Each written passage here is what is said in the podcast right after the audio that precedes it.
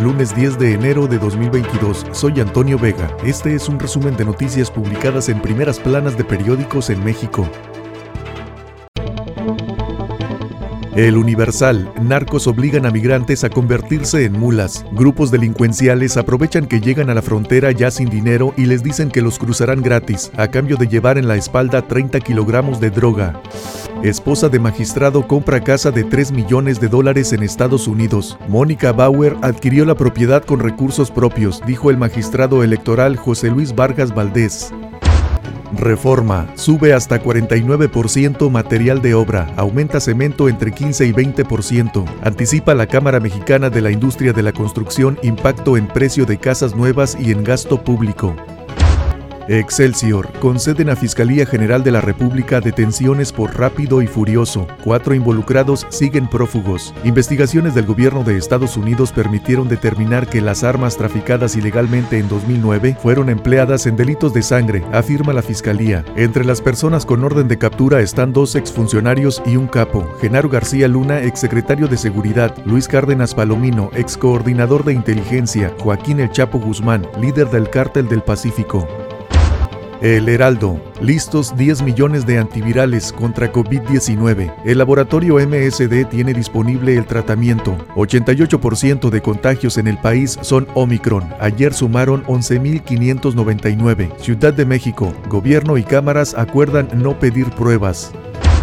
La razón, suman más de 300 vuelos cancelados por contagios de pilotos y sobrecargos. Aerolíneas ajustan operaciones en el Aeropuerto Internacional de la Ciudad de México. Desde miércoles al menos 325 despegues programados no se realizaron. Se estima que uno de cada 10 han sufrido algún tipo de afectación. En ocho estados más deciden postergar clases presenciales. Nayarit, Aguascalientes, Zacatecas y Durango ya habían vuelto pero reconsideraron. Cuatro más aplazan retorno planeado para hoy.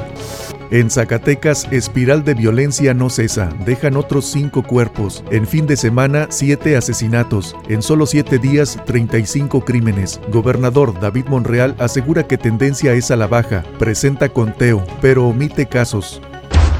24 horas, retroceso pandémico, filas, test, contagios. Nos relajamos y vivimos consecuencias, dijo familiar de enfermo. Tras el Guadalupe Reyes, México registró 158.332 casos de pandemia activa, más que en junio de 2020. Durante la primera ola, la Secretaría de Salud también reportó un aumento de unidades médicas con 70% de camas generales para pacientes con COVID ocupadas. El 31 de diciembre había 118, ayer 137. Con menos fallecidos, la Universidad de Washington proyecta un pico de infecciones el 24 de enero.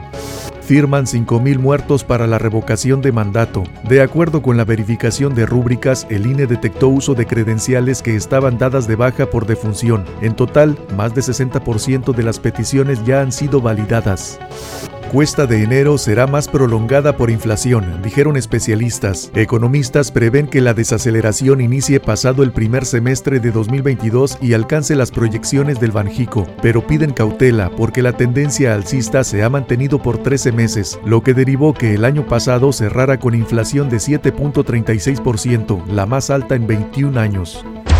El financiero. Causa en Banjico polémica el pico de inflación. Junta de Gobierno. Discrepan sobre moderación del Índice Nacional de Precios al Consumidor al cierre de 2021. Al interior de la Junta de Gobierno se desataron discrepancias sobre si ya se alcanzó o no el pico de inflación.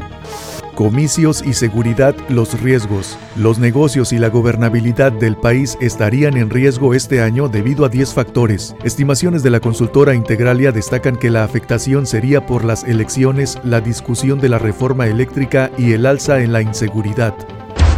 Reporte Índigo. Certificación en pausa. A pesar de ser un requisito indispensable por ley para poder ser parte de la Guardia Nacional o de la Policía, más de la mitad de los elementos de estas corporaciones de seguridad no han realizado las capacitaciones y evaluaciones que avalan sus capacidades para poder desempeñarse en estos cargos. El PRI toma las riendas. Carolina Villano, secretaria general del Tricolor, se registró como precandidata de la Alianza Va por México para la gubernatura de Hidalgo. La balcanización de Morena. El partido Guinda se consolida como primera fuerza política en el país, al mismo tiempo que sus conflictos y disputas internas hacen cuestionar el futuro que tendrá el partido oficial una vez que Andrés Manuel López Obrador deje la presidencia de la República. Gracias por escuchar el resumen de portadas de periódicos en México de este día. Soy Antonio Vega.